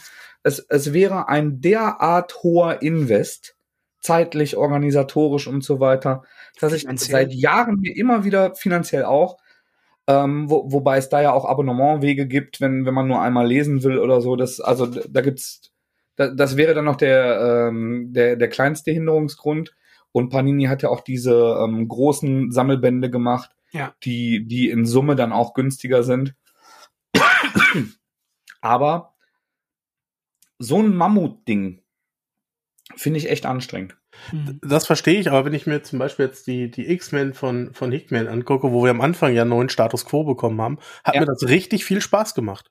Hm. Weil ich genau wusste, ich lese das jetzt und für die X-Men ändert sich was im Universum. Ja, die Figuren sind dieselben und äh, das bleibt, aber es hat sich trotzdem etwas Essentielles im Marvel-Universum gedreht und ich konnte dabei sein, habe danach noch eine Reihe bekommen, die ich lesen konnte oder auch nicht ähm, und habe so ein tolles Erlebnis gehabt. Und das ist halt so ein Punkt, wo ich sage, da würde ich gerne öfter anknüpfen an sowas. ja, es war, Ich glaube, da muss ich Indie-Sachen lesen. Weil ich beobachte ich jetzt gerade, wenn, wenn, ja, genau, deshalb machen wir das mehr. Ich beobachte jetzt gerade, dass für mich zum Beispiel Marvel Cinematic Universe wieder interessanter wird, weil sie mehr miteinander verzahnen, weil sie sich mehr trauen, weil sie mehr bescheuerte Sachen machen, weil sie stilistisch stärker variieren. Hm. Ähm, und ich aber zum Beispiel bei, ne- bei meiner Frau und bei anderen Leuten sehe, dass sie sagen, Alter, ich komme gerade nicht mehr mit. Warum ist das jetzt so? Warum gibt's wo? Warum kann der Hulk jetzt richtig sprechen? Und äh, wer wer ist diese grüne Frau? Und das ist weißt du, Ja. also da- das heißt, wir, die wir vom Comic kommen, sehen jetzt gerade die dass ähm, Film und Serie sich mehr trauen, diese Verzahnung, dieses, diese Einflussnahme, die du dir wünschst, sich mehr trauen. Und der Massenmarkt wird dadurch, glaube ich, ermüden. Und ich glaube, das ist das Gleiche, was im Comic passiert. Und ich glaube, das ist das, weshalb sie es auch immer wieder resetten, weil Gelegenheitsleser und Bahnhofsbuchhandlungszugreifer dann sagen, ich komme nicht mit, ist mir zu viel. Ja. Hm. Ja, kann durchaus sein, ja. Wie gesagt, ist ja auch nur der Wunsch, den ich aktuell habe. Total. Also ich, ich verstehe den auch. Ja. Das also Aber was ich, ich, ich fühle es nur anders. ja, was ich jetzt einfach gemacht habe, ist, ich habe zu alten X-Men-Heften gegriffen ähm, und habe mir die X-Men-Reihe von 1997 geschnappt. Äh, Oh. Die ersten Hefte mit vorne angefangen und das endet ja in ähm, Age of the Acop äh, Apocalypse. Hm. Und, und bin jetzt gespannt, wie, wie sich das halt für mich anfühlt. Ähm, so ein altes Event nochmal zu lesen, zu gucken, was dabei rumkommt und wie sie damit umgegangen sind, um auch mal einen Vergleich zu haben zu dem, was aktuell so äh, los ist. Hm. Vor- ah, Gott. Das waren Zeiten. Oh Gott. Ich vermisse sie nicht. Ach, ich mochte Age of Apocalypse. Ich habe das erst vor ein paar Ah. Jahren gelesen und ich mochte das. Ja, ähm, ich, ich, ich, hab, ich störe stör mich bis heute an den Artworks. Äh, ähm, ich weiß für viele ganz, ganz große äh, und wichtige Zeiten, aber äh, ich kann es heute, also damals ja, als Kind super, aber heute kann ich es nicht mehr sehen. Oh, ich finde super. Ich mag ja die 90er. Ah, Ähm, Daher, ich habe da großen Spaß dran und bin jetzt genau an dem Heft, wo quasi ähm, das Event losgeht. Und Mhm. äh, ich werde, ich werde hier berichten. Es sind noch irgendwie knapp, weiß ich nicht, 45 Hefte, die ich lesen muss. Ach, ist Äh, gar nichts. Nee, nee, nee, eben. Aber ich werde hier regelmäßig mal berichten. Ich lese ja auch nicht äh, am Stück, sondern immer mal wieder eins. Mhm. Und äh, ich, ich halte euch hier auf dem Laufenden. Mal gucken, wie es mir gefällt. Und vielleicht sage ich ja am Ende, guck mal, das war ja genauso wie heute. Ich habe es mir nur schöner vorgestellt. Naja, ich glaube, Nostalgie macht da schon viel aus. Mhm. Das. Die habe ich in dem Fall ja nicht, weil da habe ich keine Comics gelesen und ich habe es vorher noch nie gelesen. Okay, Gucken. dann bin ich gespannt, was du in der sagst. Ja. Ähm, apropos Indie-Comics. Wir haben hier mal 4 Agent 1 besprochen, wenn ich mich nicht irre. Schon ein wir Moment alle her, drei. ja. Ist schon ein Moment her. Genau, das war so der Anfang der Reihe. Und da ging es ja um Heath Houston, der, und ich habe es heute scheinbar mit Alien-Angriffen, der na, nach einem Alien-Angriff auf die Erde überlebte, ähm, mit Überlebenden zusammen die sogenannten Vier Agents gründete, äh, versucht hat, den Planeten Erde zu retten und dann irgendwie im Universum gelandet ist. Und ich weiß noch, dass wir über den ersten Band gesprochen haben und sagten, der wäre leicht locker, äh, komischer Humor ist mit dabei, denn der Protagonist ist immer betrunken, beleidigt alle, äh, ist ein möchtegern Frauenheld und baggert sogar seine KI seines Raumschiffes an äh, und ballert sich irgendwie durch Aliens. Und die ganze Geschichte hat sich im zweiten und dritten Teil ein bisschen gedreht. Es wird äh, viel persönlicher, viel emotionaler, hat eine richtige Tiefe äh, bekommen und wurde dann im dritten Band äh, sehr, sehr rund abgeschlossen, wie ich fand. Jetzt ist aber noch ein vierter Band erschienen.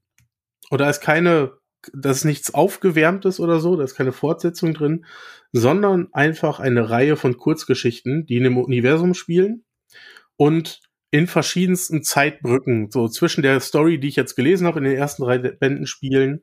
Und es sind auch diverseste äh, Autoren vertreten. Zwei, vier, sechs, acht, zehn, zwölf Autoren. Äh, Zeichner, Zeichner sind noch viel mehr, denn es sind alles so Kurzgeschichten, die da einfach erzählt werden. Und da ist alles mit dabei. Da ist von irgendwie so kurzen ähm, Kopfgeldjäger-Geschichten, wo er irgendwie ein Alien jagen muss, ähm, bis hin zu emotionalen Geschichten, die so ein bisschen aufgreifen, was auch in der Haupthandlung passiert. Ähm, kriegt man so einen coolen Querschnitt und kann einfach nochmal in das Field Agent Universum eintauchen. Und ich wusste am Anfang nicht so richtig, ob ich das will. Und bin mir jetzt aber sicher, doch, das war eine coole Erweiterung. Äh, der vierte Band, man braucht den nicht für die Reihe. So, man kriegt halt in der ersten drei die, Haupt die Hauptstoryline komplett präsentiert. Ähm, die ist danach auch abgeschlossen in sich. Ähm, und hier kriegt man einfach nur noch so ein paar Ergänzungen, kriegt ein bisschen mehr aus dem ersten Band, äh, der mir auch sehr gut gefallen hat, weil er auch so ein bisschen Doctor Who-mäßig war. Äh, kriegt ein bisschen mehr aus dem zweiten und dritten Band präsentiert. Ähm, aber bei all der Varianz muss man sagen, auch wenn ich nicht nachgeguckt hätte, man erkennt, wenn der Autor der Originalreihe, Rick Remender, auch hier wieder äh, seine Figur unter seine Fittiche nimmt. Denn dann hast du immer so diese Mischung aus dem schnoddrigen, was man schon in der Hauptreihe hatte, dieser Protagonist, der halt betrunken ist, Leute beleidigt, aber trotzdem irgendwie so eine herzliche Seite hat, dass man ihm gerne zugeguckt hat, dass man eine gewisse emotionale Verbindung zu ihm hatte und dann immer wieder Anspielungen, die auf die tragische Geschichte hinweisen, die wir dann ja kennen. Ähm, sprich, der versteht seine Figur schon am meisten, aber auch alle anderen machen eine ganz gute Figur, äh, wenn sie das schreiben. Mhm. Und äh, war für mich jetzt einfach nochmal ein runder Abschluss und nochmal die Chance, da einzusteigen. Und ich kann allen da draußen sagen, wenn euch vier Agent gefallen hat, dann holt euch auch den vierten Band. Das ist auf jeden Fall eine coole Ergänzung, die mit Sicherheit nicht notwendig ist, einen aber nochmal so ein bisschen in den Bann ziehen kann und die Chance hat, da nochmal reinzugucken und ein paar Abenteuer mit ihm zu erleben. Ja, und vor allem, ihr habt es uns nicht komplett. Das ist ja wahrscheinlich der Hauptgrund. Ja, weil man weiß halt, dass es noch einen vierten Band gibt. Ja, und das Ja, bringt so. einen doch um. Ja, wahrscheinlich. Wahrscheinlich wird es viele da draußen umbringen. Ähm, aber ich kann auch verstehen, wenn Leute sagen, ach, eigentlich ist die Story ja abgeschlossen nach dem dritten. Ja. Äh, Brauche ich, brauche ich den vierten wirklich? Und brauchen ist ein hartes Wort. aber empfehlen würde ich es trotzdem, ja. ja. Das, doch, es hat mir wirklich wieder Spaß gemacht. Und ich war auch unsicher, ob man das braucht. Ich fand, hat das einer von euch beide eigentlich weitergelesen? Nein. Nope. Solltet ihr unbedingt machen. Soll, wirklich äh, ein starker Remender-Titel. Echt? Okay, weil am Anfang war es mir nicht Remender genug. Wird. wird auf jeden Fall Remender genug. Es wird wirklich sehr emotional. Es wird herzerwärmend. Man mag den äh, Protagonisten am Ende sogar, obwohl er am Anfang so ein Arschloch ist. Ähm, da dreht, das dreht sich alles und man kriegt ganz andere Einblicke. Hat mir wirklich richtig gut gefallen, habe ich sehr gerne gelesen. Okay. Dann muss ich das nochmal versuchen. Ja, unbedingt. Unbedingt. Mhm. ähm, Emo, hast du eigentlich auch, wie Andreas und ich, The Me You Love in the Dark gelesen? Habe ich. Habe ich. Willst du zuerst? Äh, ist bei mir ein Moment her. Ich lese gerade noch mal, worum es genau ging, ähm, weil ich die Figuren nicht mehr so im Kopf hatte. Aber es ist ja eigentlich sehr schnell zusammengefasst. Ja? Ähm, Mega schnell. Ja. Äh, wie hieß er? Roe Meadows? War das der Name? Yes. Ja, also Roe Meadows ist äh, eine junge Künstlerin, die sich in ein, ja, nicht Landhaus, sondern so ein etwas heruntergekommenes Herrenhaus zurückzieht, um sich wieder ihrer Kunst zu widmen, weil sie war so, ähm, wie könnt, ich weiß nicht, ob man das in der Kunstform auch so sagen kann, sowas wie ein One-Hit-Wonder oder sie glaubt von sich selbst ein One-Hit-Wonder zu sein, die mit einem Megaprojekt äh, äh, gewaltig Wellen schlagen konnte und nun natürlich äh, hohe Erwartungshaltung hat, äh, wie es denn weitergeht mit ihrer kreativen Laufbahn und sich deshalb in ein äh, Haus zurückzieht, um sich da ganz ihrem künstlerischen Schaffen zu widmen und in diesem äh, ja verlassenen, runtergekommenen Haus äh, scheint sie nicht ganz allein zu leben, weil dort äh, eine möglicherweise dunkle Macht ebenfalls residiert, die eine gewisse Beziehung zu ihr aufbaut. Ist das so ungefähr aus der Erinnerung halbwegs zusammengefasst? Oder habe ich was ja. vergessen? Ja. Nee. Nö, nö. Ja. Das, das ist es, glaube ich. Da muss man auch nicht wahnsinnig viel mehr erzählen. Also mhm. wir werden wahrscheinlich nicht drum rumkommen, da jetzt noch eins, zwei Ausblicke auf äh, Entwicklungen darin zu geben, aber im Grunde ist es genau das. Ja, geschrieben von Scotty Young, äh, von Jorge Corona gezeichnet. Ein sehr prägnanter Nachname mittlerweile. Ähm, Vorname auch. Ähm, bei mir ist es schon sehr lange her. Also ich kann ja jetzt wirklich mal aus der weiter zurückliegenden Perspektive berichten. Was bei mir am meisten hängen geblieben ist an dem Comic, ist das Artwork. Ja, das verstehe ich. Absolut. Die Story war. Aber auch die Stimmung. Die, ja, die aber für mich primär vom Artwork getragen wurde. Ja, ja, total. Ja, aber die, die, die Story passt im Grunde auch auf den Bierdeckel. Ja, absolut. Aber sie, sie wird schon ein Buch lang, also wie viele Hefte sind das? Vier, fünf? Sechs. Irgendwie sowas um den Dreh. Waren's. Fünf oder sechs. Seiten, also. Klingt ja noch fünf. Also, wenn du halt etwas über diese Strecke ja. erzählst, was faktisch auf einen Bierdeckel passt. Also auch wenn wir jetzt alle Spoiler und Twists vorwegnehmen, mhm. derer es nicht so viele gibt und die tatsächlich auch ein bisschen vorhersehbar sind. Es war also sehr generisch, ja, es war sehr generisch. Aber ich finde, es fühlt sich nicht generisch an, mhm. weil die, äh, die Beziehung ähm, zu diesem Geist, wie sie sich entwickelt und wie sie dargestellt wird, wirklich sehr, sehr mitreißend ist. Ja. Und also du, du, du bist wirklich sehr nah an dieser Künstlerin dran. Du bist sehr nah dran an den. Im, im Grunde ist das ja eine, eine intensive Liebesbeziehung im Zeitraffer. Mit Aufs und Abs, um das vorsichtig anzudeuten. Mhm. Und ähm, ich, ich finde, dass man das ähm, emotional wirklich sehr gut miterlebt. Mhm. Und da, da war mir dann auch egal, dass es generisch ist. Weil ich, also ich fand es tatsächlich auch immer mal wieder gruselig. Echt?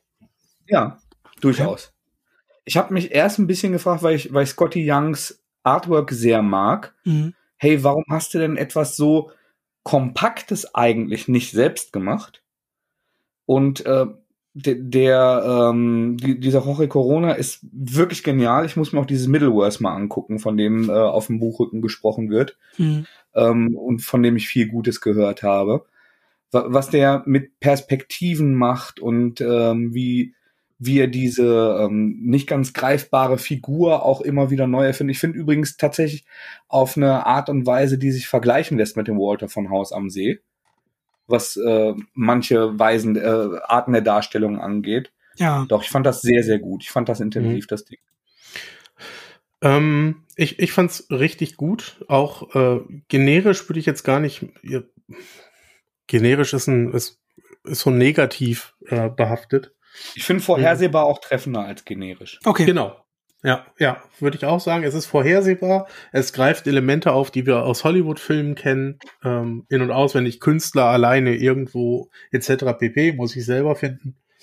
Ähm, aber ich finde, er hat, er hat das gesch oder der Band schafft es, dieses Knistern zwischen dem Monster und der Künstlerin herzustellen. Also ich glaube, diese Liebesbeziehung, die da am Anfang herrscht. Ja. Ähm, obwohl es so ein undefiniertes äh, Ding im Dunkeln ist und so ein Monster ist, ähm, das habe ich dem abgenommen und es ließ sich unfassbar gut lesen. Ja. Also ich war erschrocken, wie schnell ich durch diese Seiten geblättert habe. Äh, und als ich dann fertig war. Ich wollte nur das erste Kapitel lesen und habe an dem Abend noch mal eben das ganze Buch gelesen. Äh, was ich nur positiv finde. Ne? Es hat mich so mitgenommen. Es war ganz einfach zu verstehen. Es war ganz einfach zu lesen. Ja, es ist vorhersehbar. Ähm, und man kennt die Story-Elemente alle, aber ich finde, die Atmosphäre hat funktioniert. Äh, und ich wurde da sehr gut durchgeleitet als Leser. Ja.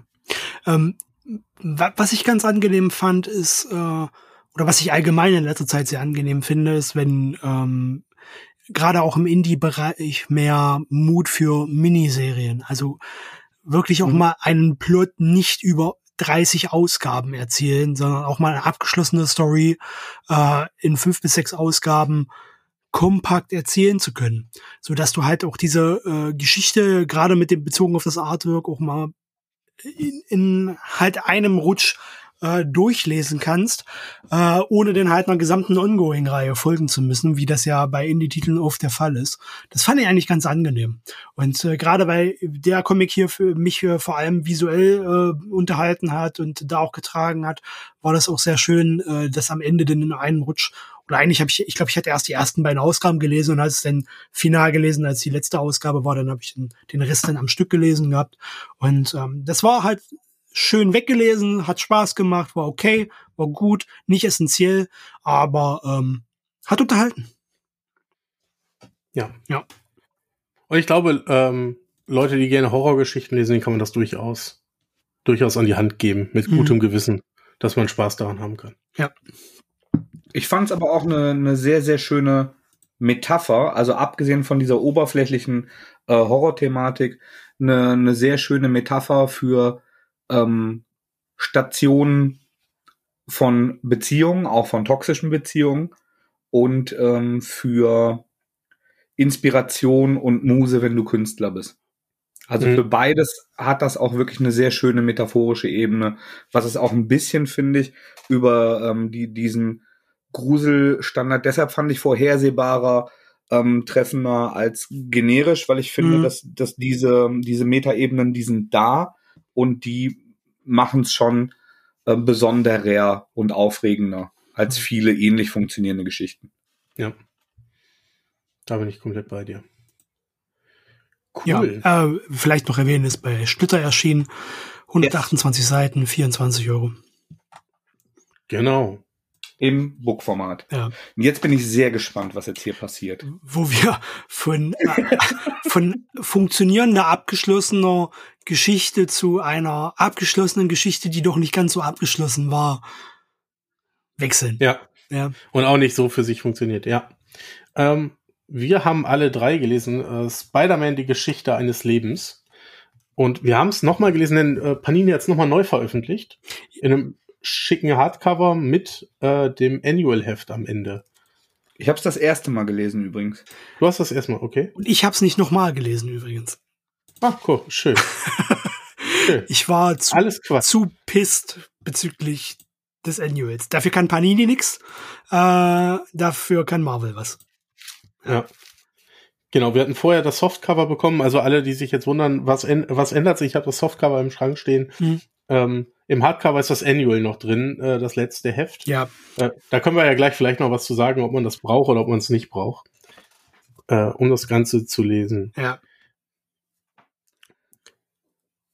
Emo, fast, Ach nee, du hast gerade noch zusammengefasst. Möchtest du, Mathis? ja, ich, ich kann gerne, weil ich wahrscheinlich auch am frischsten dann in, in Erinnerung habe. Bei mir ist, glaube ich, zwei, drei Jahre her.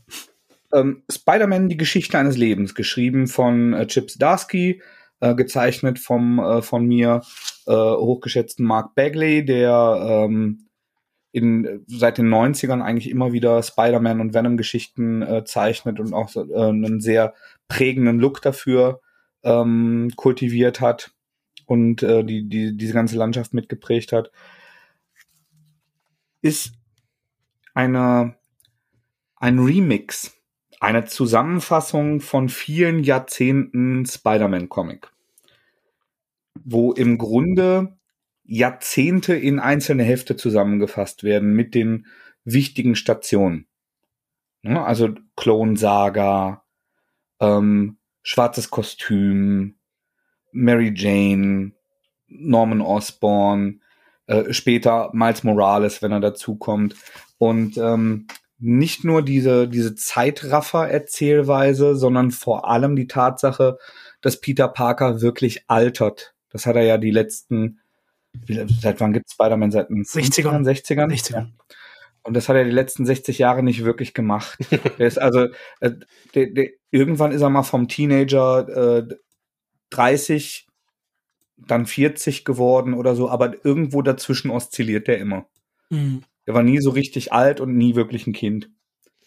Und ähm, die Geschichte möchte halt diese Historie ähm, zusammenfassen, erzählt dabei manche Sachen nach, manche Sachen neu. Deshalb habe ich gerade bewusst Remix gewählt, weil es gibt schon so, so Grundpfeiler, die bestehen bleiben und Dinge, die neu arrangiert werden, damit sie in so einem Format auch funktionieren oder damit sie ähm, Leser, die schon lange dabei sind, die meiner Meinung nach auch tatsächlich die Hauptzielgruppe sind, obwohl man auf den ersten Blick was anderes denken könnte, ähm, noch ein bisschen überraschen können. Mhm. Mhm. Habe ich das okay zusammengefasst? Ja. Ja. Genau. Also der, der Hauptplotpoint ist, glaube ich, ist, Peter Parker altert mit. Man Ja. sieht von Heft zu Heft, man springt ein Jahrzehnt und sieht, wie er älter geworden ist. Und Also, ähm, Das Konzept quasi, was wäre, wenn Spider-Man in den 60er Jahren äh, zu Spider-Man oder Peter Parker zu Spider-Man wurde und dann über die Jahrzehnte hinweg als Spider-Man aktiv war, bis er dann quasi im Hier und Jetzt angekommen ist als alter Mann.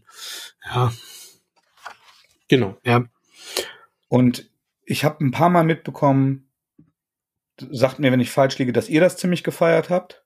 Ich Mhm. fand das damals wahnsinnig gut. Ich habe es aber Die Presse, äh, Ja. hat er dafür auch einen Eisner bekommen? äh, das weiß ich nicht mehr. Aber Kann ich nicht sagen, nee, glaub nicht. Hochgelobt Mhm. und ich fand viel daran auch gut und ambitioniert.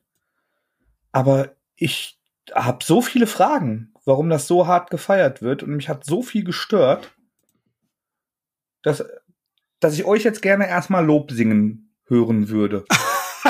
ja, Um war euch halt dann gut, zu ja. zerfetzen, ihr Hunde. Was hat dir denn nicht gefallen? Dem Format geschuldet Hm? gibt es sehr wenig zwischenmenschliche Charakterentwicklung. Etwas, was für mich immer die Essenz von Spider-Man war. Beziehung, Beziehung zu Tante May, Beziehung zu äh, Norman Osborn, Harry Osborn, Beziehung zu äh, Dr. Ähm, Octavius, der erst Ja. auch sowas wie ein Mentor ist. Beziehung zu Gwen Stacy, äh, der, der große Schock, der große Verlust äh, nach dem Tod von Gwen Stacy. Für mich war Spider-Man immer mein Lieblings-Superheld, weil er der, der emotionalste, der menschlichste war. Und das ist dadurch, dass man sich auf Attraktionen und auf Meilensteine konzentriert, ziemlich rausdestilliert. Ja, ich, ich glaube, da geht aber, ähm, da geht's auf das zurück, was du gerade eben sagtest. Es ist für Leser, die ihn schon sehr gut kennen. Ja. Und die das, glaube ich, die ganze Zeit mit sich rumtragen, denen du das nicht mehr erklären musst. Genau, also so habe ich es mir auch hergeleitet, aber Ja. es gibt es gibt sehr wenig Frohsinn. Es gibt sehr wenig lockere Sprüche, die die sind quasi abwesend, weil er ja so damit beschäftigt ist, die ganze Zeit von dramatischen Schicksalsschlägen gebeutelt zu werden, dass er nie irgendwo groß einen Witz reißt. Mhm. Mhm, ja. er, er Und spielt das verändert die Stimmung. Er spielt ja, also Sudarski spielt ja in dem Plot damit, dass du die, ähm, die Beziehung zwischen den Figuren kennst, dass du die Essenz kennst und dementsprechend das auch nicht nochmal hergeleitet bekommen müsstest. Ähm, für mich für, wirkte das, also sofern ich mich zu, äh, richtig erinnere, wie gesagt, ist bei mir jetzt schon eine Weile her. Ich habe es gelesen, als damals das erste Panini Paperback rauskam. Ähm, Für mich wirkt es ja so wie ein Episodenfilm, in jedem Jahrzehnt die größte Katastrophe, die passiert ist. Äh, und daher habe ich diese Handlungen, diese Bausteine dazwischen nicht wirklich vermisst, weil ich ja wusste, dass sich in diesem Kapitel wieder auf eine neue Katastrophe konzentriert wird und ich auf die Suche, auf die Ostereiersuche nach ja, Easter Eggs gehe äh, und versuche, das in den klassischen, mir bekannten Kontext äh, des äh, Figurenkanons einzuweben und da dann quasi meine Bezugspunkte zu finden. Und das hat ja für mich diesen e-, enormen Reiz daran ausgemacht. Und in in diesem Korsett fand ich das super geschrieben und super erzählt. Ja. Der, der Reiz ist da. Ja. Und das hat mir Spaß gemacht und das fand ich gut. Aber es ist, es destilliert die andere Essenz raus. Die, man hätte die downtonen können, aber mich hat zum Beispiel total rausgeholt, bei, bei der Beziehung zu Mary Jane ist ein so plötzlicher Bruch und so eine harte Antipathie da. Zwischendurch haben sie irgendwann Kinder gekriegt, aber man hatte nie den Eindruck, dass sie irgendwo gemocht haben. Weil du hast erst in den, in den 70ern diese Disco-Szene, wo, wo sie ihn äh, total trippy äh, fertig macht. Und dann Kameraschwenk, sie hassen sich und haben Kinder.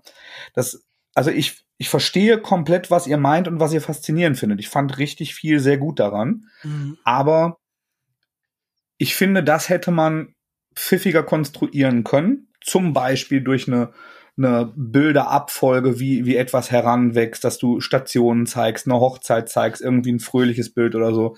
In, mit einer halben Seite hätte man sowas fixen können.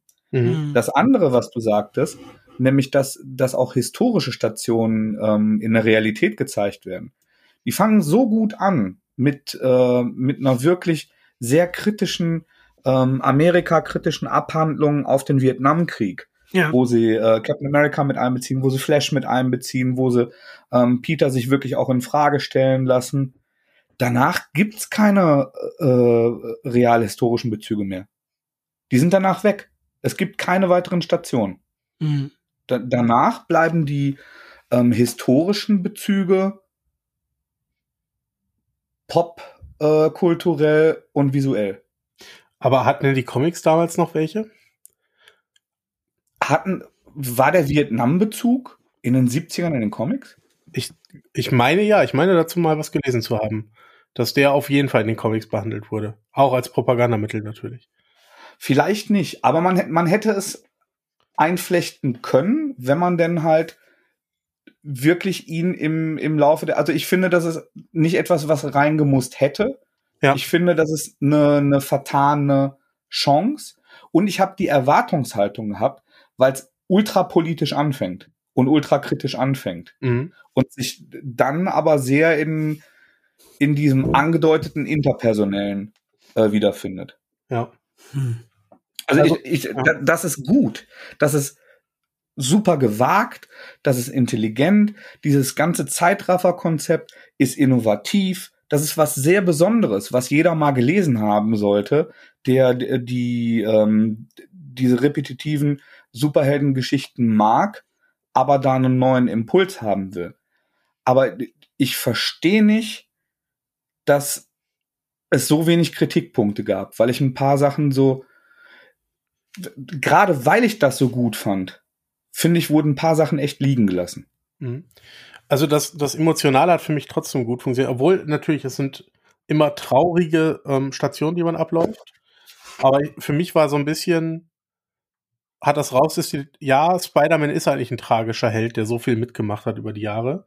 Ich hatte aber die ganze Zeit diesen Held, der die dummen Sprüche bringt und trotzdem gut drauf ist im Hinterkopf.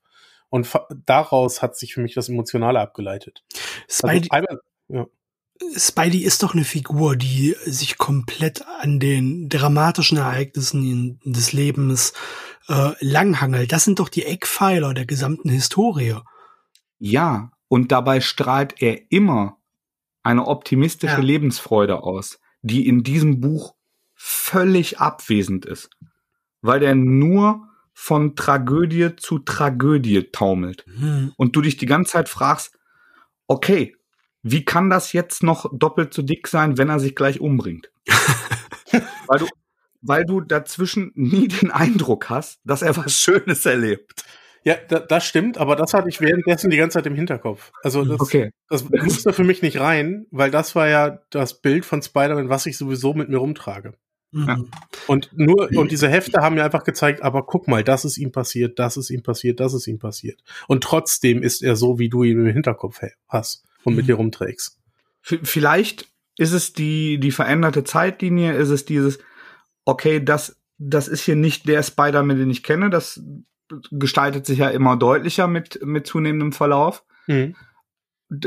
Und ich habe den dann irgendwann davon gelöst und habe es als etwas anderes, als etwas Neues gesehen und habe nicht mehr so querreferenziert. Und da fehlte mir halt die Positivität und die Lebensfreude. So. Ja, das, das verstehe ich, ja. Äh, dann die rhetorische Frage, die ich jetzt stellen muss, sofern Leserinnen und Leser Interesse daran haben, hätten und sich jetzt von äh, Mattes Ausführungen nicht haben runterziehen lassen, so wie Peter in dem Comic ja selbst äh, äh, durch, die, schon noch gesagt, dass es sehr gut ist und jeder lesen soll. durch die Jahrzehnte hangelt.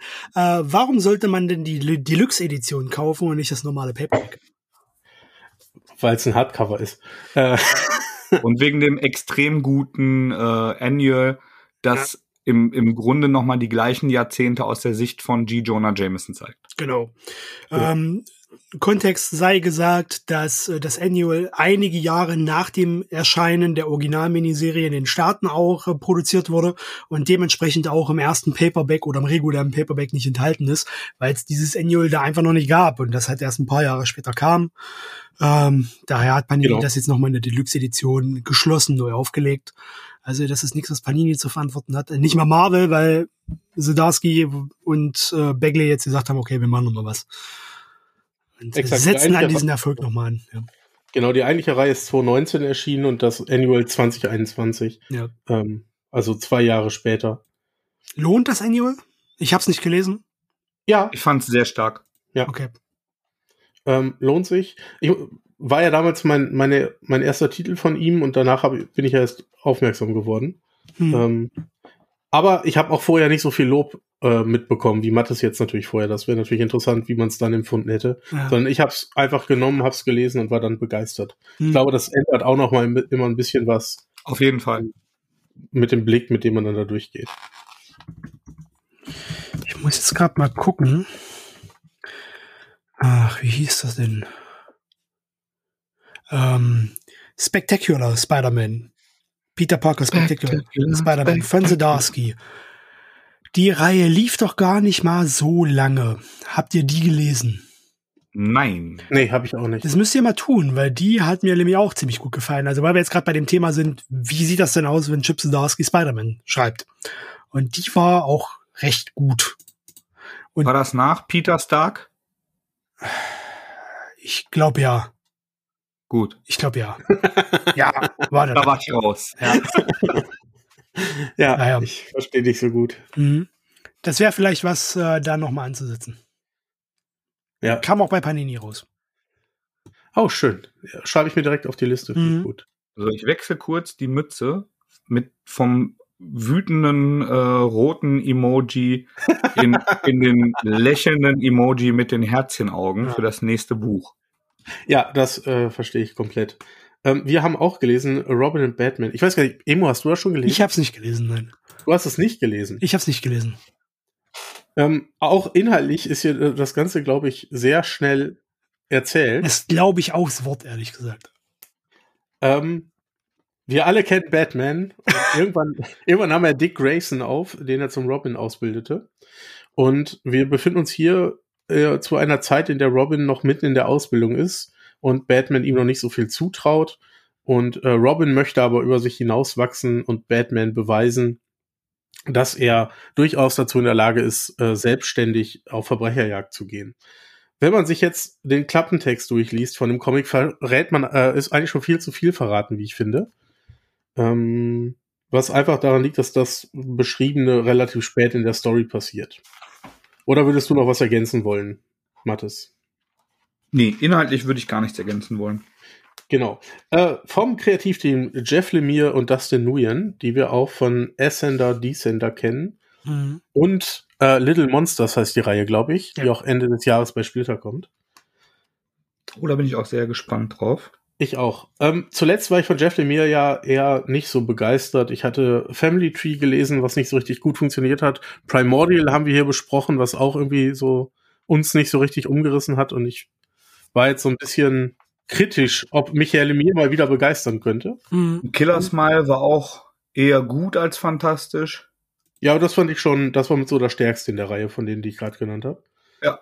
Ähm, und daher bin ich da derzeit immer so, so ein bisschen kritisch dran gegangen. Aber Robin und Batman hat mir sehr, äußerst gut gefallen. Äußerst gut. Yes. Okay. Ähm, was einfach an der Aufarbeitung der Beziehung von, von Robin und Batman lag, die sehr gut funktioniert. Lemire kann einfach gut so äh, Vater-Kind-Beziehungen schreiben, finde ich. Das ist so ein Thema bei ihm, ja. So ein immer genau, wiederkehrendes Thema bei ihm, ja. Exakt. Und da ist er sehr geübt drin und das kann er sehr gut. Ähm, und das schafft er auch einem wortkargen Batman, das irgendwie auf den Leib zu, äh, zu schreiben, dass man merkt, wie viel ihm dann doch am Ende am Robin liegt. Mhm.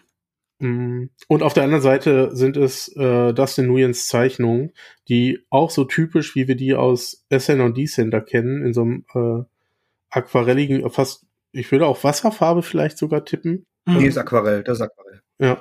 Äh, Stil sind ähm, die hier auch komplett drin sind. Es gibt nur ein, ein Detail, was ich vermisse in diesem Hochglanz-Softcover. Äh, wir hatten bei Splitter, bei äh, wir diese Struktur des, der, äh, des Papiers noch mit abgedruckt. Das haben wir hier nicht. Aber das, hm, das ist, stimmt, das wäre noch geiler. Aber das ist Meckern auf sehr hohem Niveau, denn also, das Ganze sieht fantastisch aus und ist toll erzählt. Und jetzt übergebe ich an die Herzchenaugen von Mattes. Ja, also viel hast du schon ganz richtig gesagt. Ähm, das freut mich. Das ist Schweiß von der Stirn wischend. Das ist inhaltlich wieder sehr kompakt. Und es erzählt nicht nur eine extrem gute Vater-Sohn-Geschichte, sondern zwei. Denn ich finde, das ist der stärkste Alfred, den ich je gelesen habe. Ja, ja, okay, verstehe ich, ja. Und eigentlich ist es diese, diese Beziehung, dieses Wechselspiel, was superheldentechnisch passiert.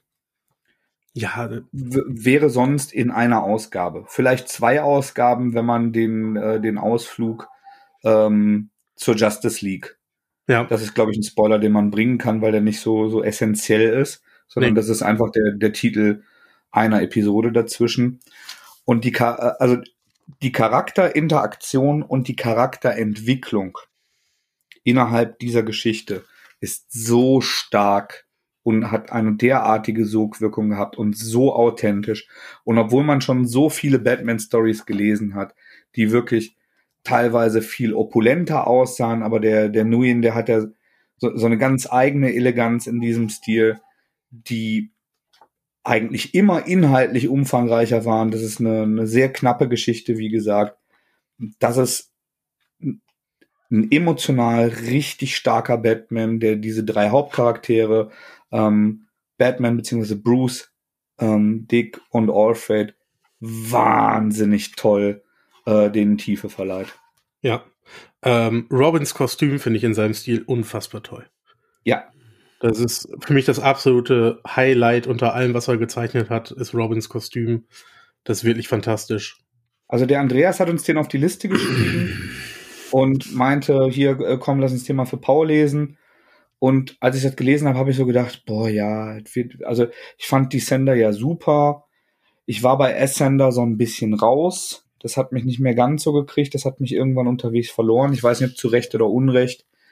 Und ich, ich war auch so ein bisschen Lemir müde, aber saustark das Ding. Hm. Ach, gerade unter dem Aspekt, dass mir Little Monsters aktuell ziemlich gut gefällt von den beiden.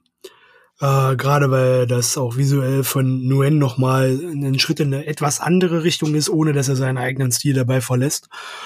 Ähm, und ich null Bock auf diesen Titel hatte, weil ich nicht mehr so wirklich äh, Hurra schreie, wenn ich lese, dass äh, Lemire einen Lizenztitel übernimmt ähm, bin ich halt einmal durch, aber ach, jetzt muss ich das doch noch lesen. Dankeschön. Es, es, es sind drei Hefte. Imo. Ja, ja. Andreas, haben, hast du schon mal einen besseren Lemire-Lizenztitel gelesen? Ach komm, jetzt, nee. nee, komm, jetzt, nein, ist auf. Ehrlich?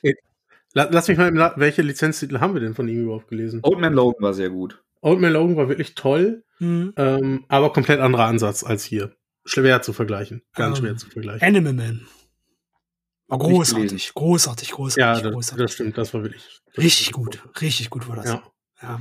Ähm, das heißt wahrscheinlich ja, aber diese Kürze, also wirklich, du Ja. hast drei Hefte, die musst du lesen, das tut ihm, das tut ihm gut. Die Vater-Sohn-Beziehungen funktionieren toll.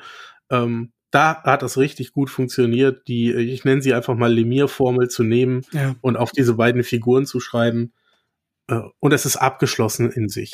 Äh, Frage, ist ja ein äh, DC Black Label Titel. Ist das in dem äh, breiten Da steht, steht, Albumformat? übrigens, steht übrigens nicht drauf, ist, äh, Nee? dass es ein Black Label Titel ist. Es ist ein normales Softcover. Ganz normales äh, broschiertes Paperback, ja. Okay, ich dachte, das wäre ein Black Label Titel.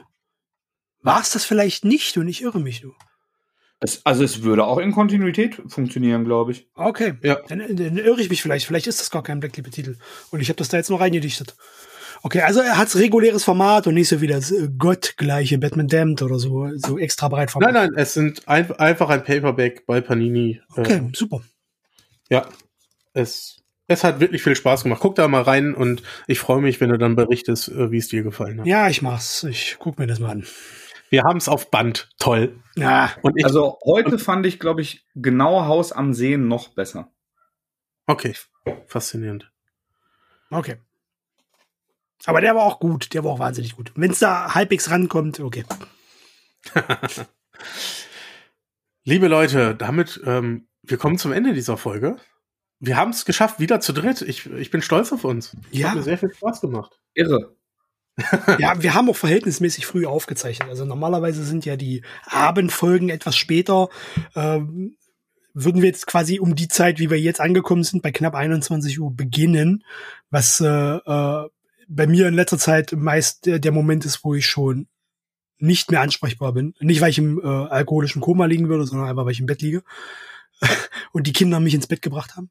Aber wir haben heute ein bisschen früher aufgezeichnet und äh, äh, meine Frau hat es hoffentlich geschafft, die Kids zu Bett zu bringen. Das werde ich gleich rausfinden. Ja, daher. Also wir, wir haben euren Ruf gehört, dass ihr diese Folgen am meisten mögt. Es geht uns nicht anders. Aber äh, im Moment müssen wir da noch ein bisschen für arbeiten. Es kommen auch wieder bessere Zeiten, wo wir Ja, das leichter herstellen können. Exakt. Und bis dahin genießen wir einfach, wenn es klappt. Vielen Dank euch beiden. Vielen Dank euch da draußen fürs Zuhören und ich Mhm. hoffe, wir hören sehr, sehr bald wieder. Bis dann. macht's gut. Ciao.